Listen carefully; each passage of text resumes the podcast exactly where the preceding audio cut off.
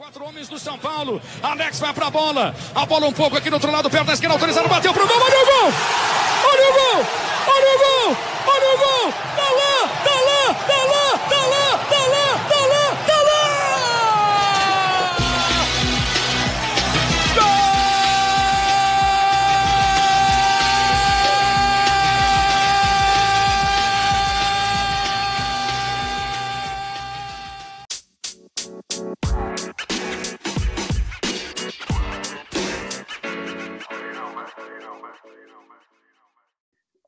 3, 4, 5, 6, 7, mais um FintaCast subindo ao ar. Eu sou o Bruno, estou na companhia aqui do Pedrão e dessa vez um novo projeto aí que a gente vai tentar alavancar, trazer vários convidados, cada um para falar um pouquinho da sua da sua experiência enquanto torcedor.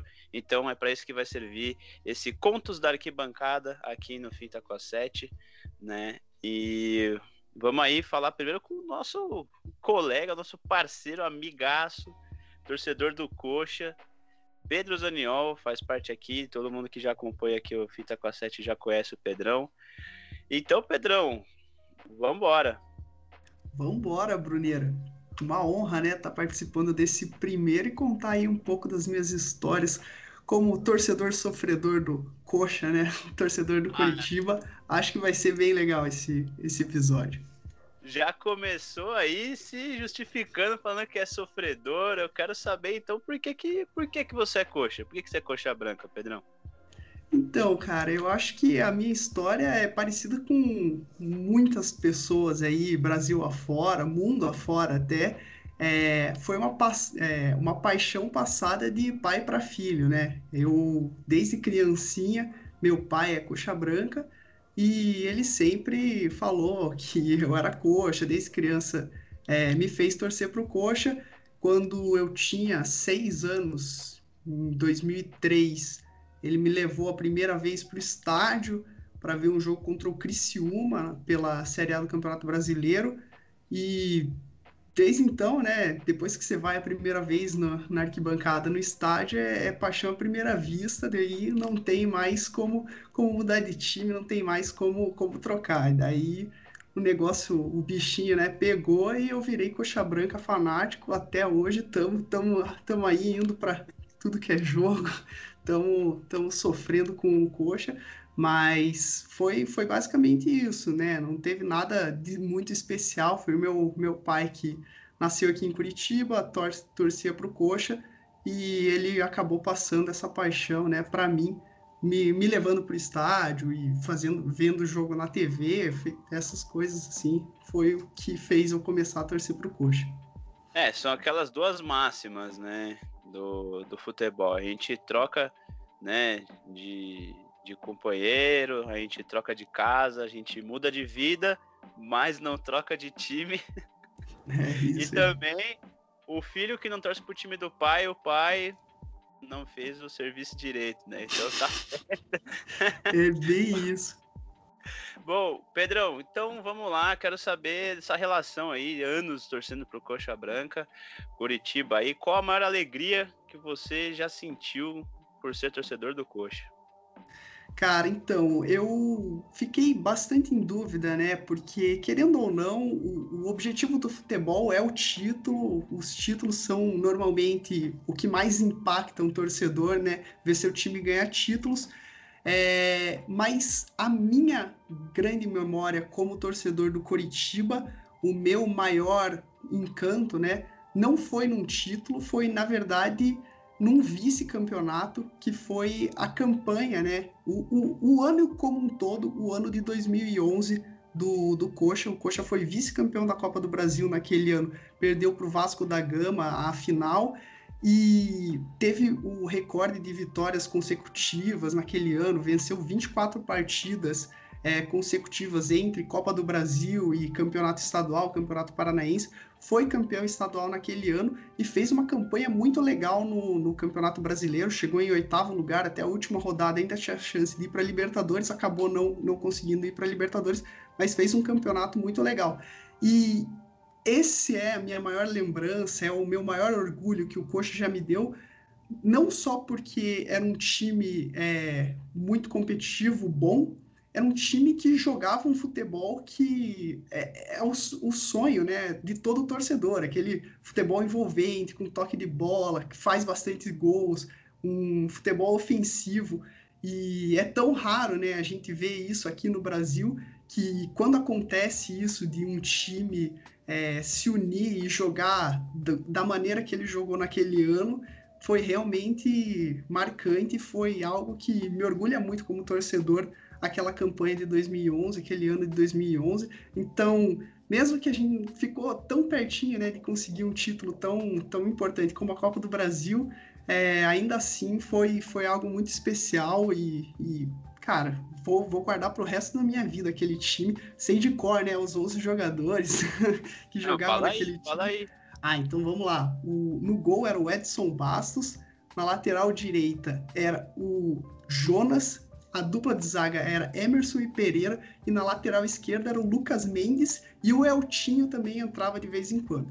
Na primeira volância era o Leandro Donizete com o, o, o William, que agora jogou no, no, no Havaí, não, no Vitória, jogou no monte de time. É, ele entrava de vez em quando. Léo Gago completando ali a dupla de volância. Os três jogadores de meio de campo era o Davi, o Rafinha, que tá no coxa hoje de volta, né? Joga muita bola. E o Marcos Aurélio.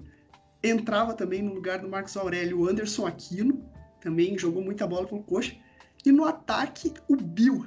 Então, se você ah. pegar né, esses jogadores, é, a grande parte deles veio da conquista da Série A, Série B de 2010. O Coxa foi campeão da Série B em 2010.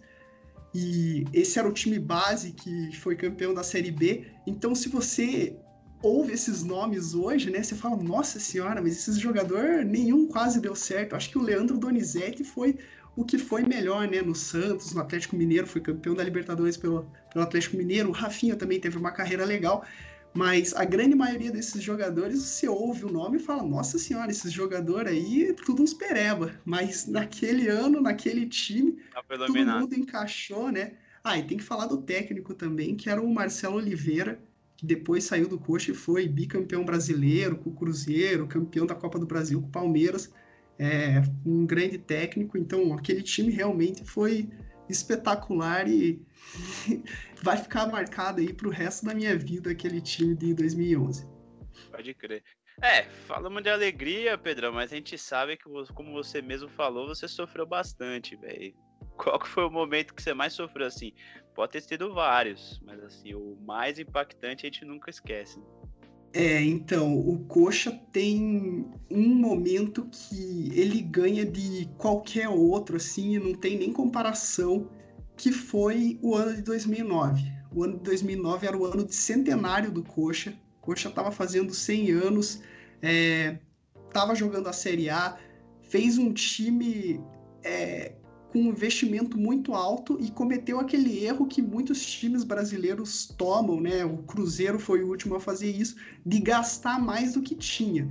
Contratou um monte de figurões, como o Marcelinho Paraíba, que era um jogador muito caro para os padrões do Coritiba na época, e aquilo acabou desandando. O time começou bem a temporada, chegou a pegar uma semifinal de Copa do Brasil, fomos eliminados para o Inter que foi vice para o Corinthians, mas o time começou a parar de pagar salário, os jogadores começaram a parar de jogar e quando quando quando viu, né, começou a tudo dar errado até que chegou no fatídico último jogo do Campeonato Brasileiro que o Coxa no Couto Pereira ia enfrentar o Fluminense. O Fluminense naquele ano é aquele ano espetacular do Fluminense, que o Fluminense tinha 99% de chance de ser rebaixado, fez uma recuperação incrível no final do Campeonato Brasileiro e naquele último jogo chegou o Coxa só precisando, é, se o Coxa vencesse aquele jogo, rebaixava,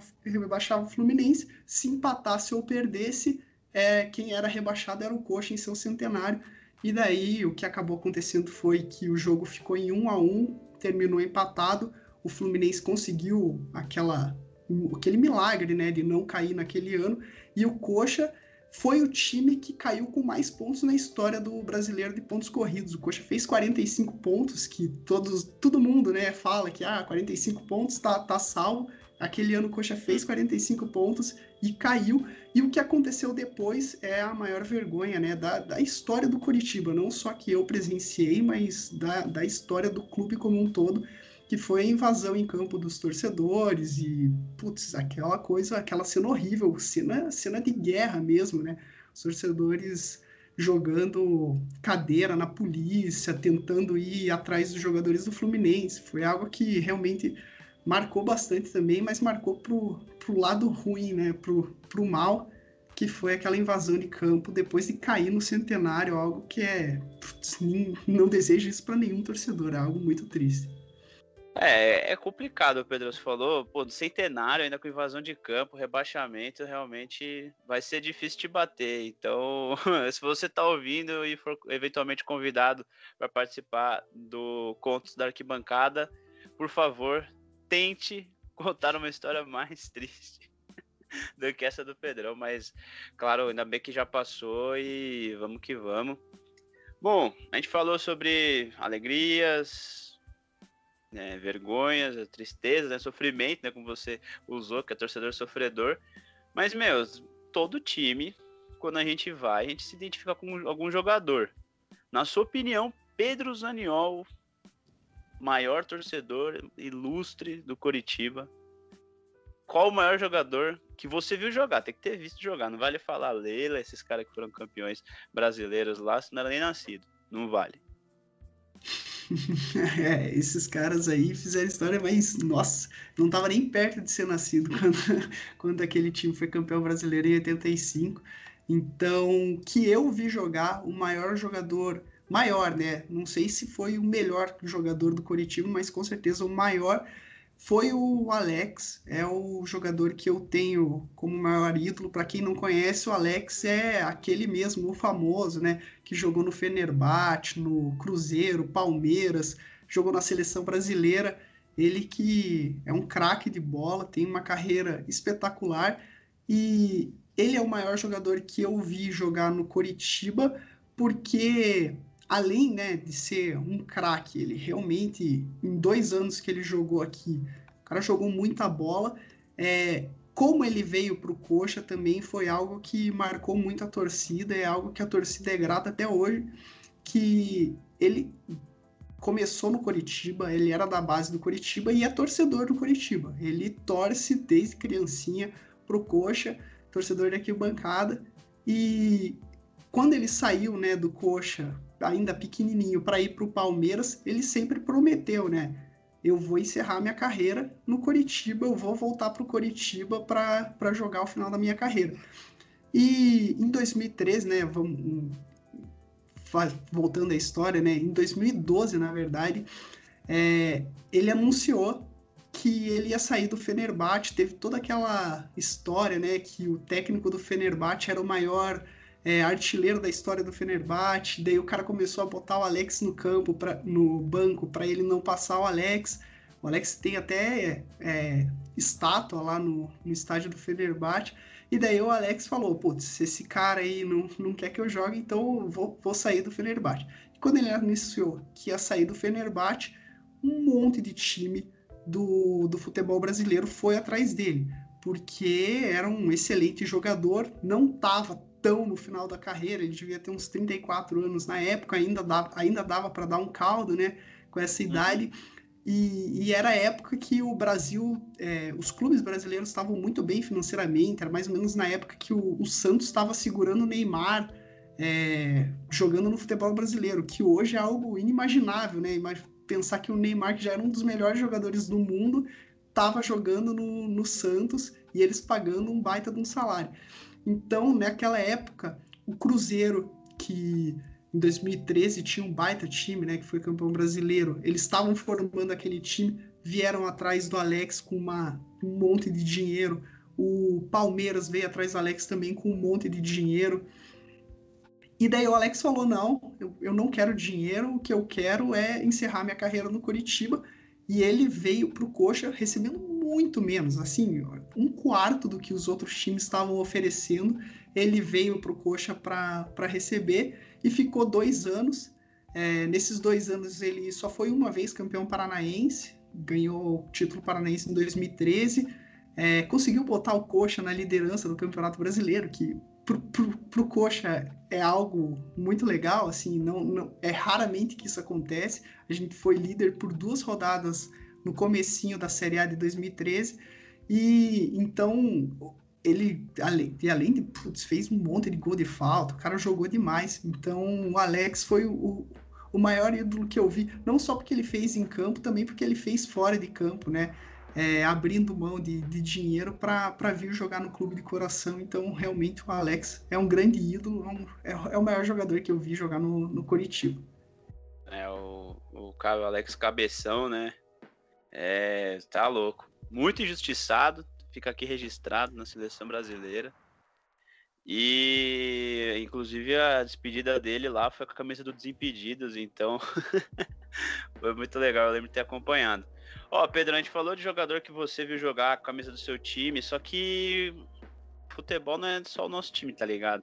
Tem sempre aquele jogador rival, a gente detesta, seja por ele ser muito bom e sempre fazer gol contra o nosso time, ou por ele ser aquele que faz provocações, fala algumas besteiras. Eu não faço ideia de qual seja, né? Eu acho que o maior rival é o Atlético, né? Sim, Paranaense.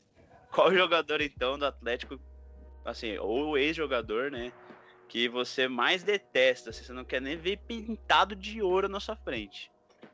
Então, o, o, o maior rival do Coritiba é o Atlético Paranaense, uma rivalidade aí de diversos anos, é. Então, os jogadores é, é sempre um clássico muito pegado, como a maioria dos clássicos no Brasil, né? Mas é realmente um, um confronto muito esperado por ambas as torcidas todos os anos.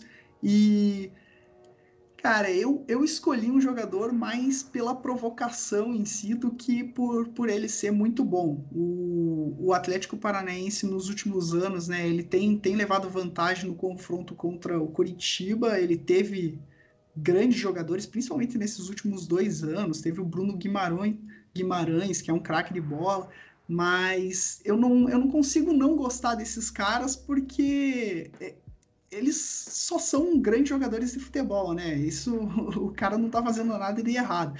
É, eu realmente fico mais na bronca com aqueles jogadores que não são tão bons assim, só que chega na hora lá do clássico, o cara é iluminado, começa Fala a fazer uns gols. Também. É, então, e, e, depois fica provocando. E para mim, o jogador que eu menos gosto do Atlético Paranaense é um jogador que atualmente está de volta no Atlético Paranaense, que é o Walter o, o Walter, o Walter Bolacha, né? O Walter gordinho Walter, que é um, é um jogador assim que eu fico muito decepcionado, porque ele é um cara que sabe jogar bola, ele é bom de bola, o cara tem, tem, tem qualidade, só que ele não consegue se cuidar. O Atlético já deu um milhão e meio de chances para ele. Toda vez o, o Atlético contrata ele, bota nutricionista, faz o cara emagrecer Dá um mês depois ele tá gordo de volta.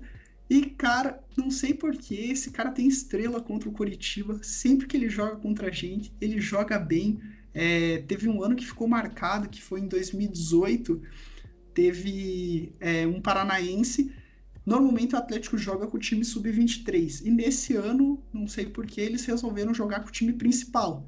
Então, quando chegou na final Coxa e Atlético, é, aquilo ficou muito maior, né? Porque eram os dois times principais, os dois times é, os, o que os dois tinham de melhor para oferecer.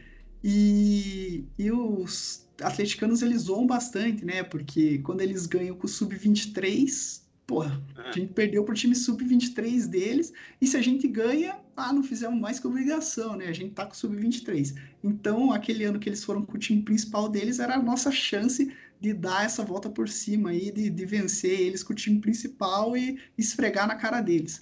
Só que daí o Walter só não fez chover. Os caras ganharam de 5 a 0 no agregado, 3 a 0 3 a 0 na Arena da Baixada e daí 2 a 0 no, no Couto Pereira. O Walter, eu acho que fez dois gols na, nas, na final, nas duas finais. jogou muita bola. E nossa, o que esse cara provocou depois, até hoje ele provoca todo clássico que tem, ele fala que vai comer coxinha, que ele tá com fome, vai comer coxinha, fica zoando. Então o Walter é o, é o jogador que eu menos gosto do, do Atlético Paranaense, é o jogador que eu menos gosto do meu rival. Pô, mas aí o, o, Walter se aproveitou de um apelido que, puta, tinha que ser, tinha que ser contra o Coxa, né, mano? Hum. Ai, mano. Bom, é, eu acho que pode ser a mesma. Estamos caminhando aqui para o final dessa, desse papo, Pedrão. E assim, imagino que você, com torcedor do Coxa, acho que vai ser a mesma resposta para essa pergunta, mas vamos lá. Qual jogador ou ex-jogador você gostaria de ver de novo defendendo as cores do Curitiba?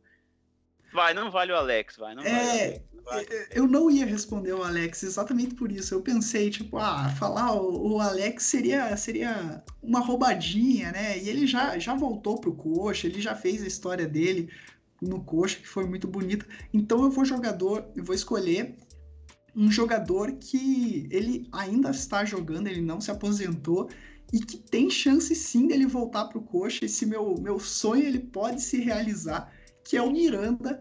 Você também conhece muito bem ele, né? O Miranda que já jogou no Coxa, jogou no São Paulo, e daí o cara fez história na Inter de Milão, jogou no Atlético de Madrid também, fez, putz, jogou muita bola no Atlético de Madrid, seleção brasileira. É, com certeza foi o melhor jogador que eu já vi jogar com a camisa do Coxa. Quando era bem criancinha, né? Ele jogou com a, com a camisa do Coxa, um jogador que dispensa palavras, o cara é muito craque de bola. E ele também é, é da base do Coritiba, já deu entrevistas recentemente dizendo que tem vontade de encerrar a carreira aqui, que quer voltar para o Coxa. Então, torcer aí, né, que tudo dê certo para que esse meu sonho aí se realize e o Miranda volte a jogar com a camisa do Coxa, porque seria um, putz, uma baita contratação, é um craque, né? É, vai, a gente vai ter que sair no tapa para ver quem que vai, para que time ele volta, porque no São Paulo ele, né, foi muito vitorioso, jogou demais também. Eu também sou, sou fã. No meu São Paulo de todos os tempos, ele está lá. De todos os tempos, não. Dos que eu vi jogar. A zaga é Miranda e Lugano. Então. Mas enfim, não estamos falando de mim. Agora, quem sabe num próximo.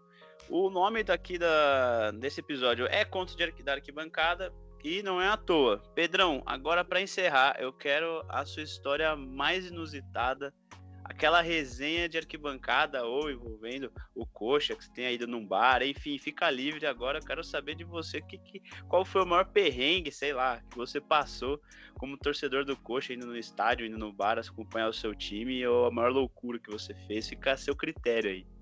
Beleza. Então, cara, eu tenho muita história, porque além de ser torcedor do coxa, eu sou sócio, né? Eu vou para todo jogo, vou, sou torcedor de arquibancada mesmo, sócio lá da arquibancada do Couto Pereira e vou para todo jogo. Então, cara, perrengue é o que não falta, o que eu já fui em jogo, putz, Curitiba já jogou muita Série B, né? Então, que eu já fui jogo sexta de noite, chovendo, não tem teto no estádio, né? Então, putz, toma chuva lá com a galera, duas mil pessoas no estádio, Coritiba contra Marília, sei lá, um time, meu Deus do céu, e a gente vai ver jogo, jogo horrível, 0 a 0 time, ou o time perde em casa. Então, mas eu vou contar, contar uma história é, que foi muito legal, que foi do ano passado, é, que tá fresquinha na memória e foi, não teve perrengue nenhum, foi uma história bem legal. Que eu fui ano passado ver Coritiba e Red Bull Bragantino é, aquele jogo valia o, a subida do Coxa, né? Se o Coxa vencesse aquele jogo, ele conseguia subir da Série B para a Série A do, do ano retrasado, né? Foi em 2019 isso. É, a, a diretoria do Coxa naquela época estava fazendo uma promoção para lotar bastante estádio, então ingressos com preços mais acessíveis para a torcida.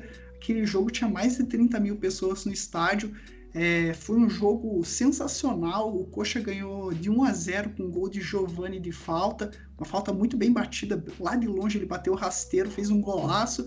O Coxa ganhou, conseguiu ir para subiu para a Série A, né? Conseguiu o acesso. Foi um jogo que eu curti demais, foi, foi muito legal. E teve uma história curiosa nesse jogo. Imagina aquela arquibancada lá do Couto Pereira lotada, que devia ter umas 15 mil pessoas só na arquibancada. E no meio do jogo, né, depois que saiu o, o gol do Coxa, galera comemorando. Do nada eu vejo um boné voando. Porque tinha um cara perto de mim na, na arquibancada que não sei porquê o cara resolveu ir com o boné da, da equipe de Fórmula 1, da RBR, pro jogo do Coxa contra o Bragantino, o Red Bull Bragantino. Quando saiu o gol do Coxa, os caras olharam aquele boné ali, pô, o cara tá usando o boné do Red Bull, cataram o boné da cabeça dele e começaram a jogar na arquibancada um pro outro. Aquele cara com certeza perdeu o boné dele, aquele boné ficou. Foi, foi pra sei lá quem, quem pegou aquele boné mas ficaram jogando o boné do cara ali depois do, depois do gol.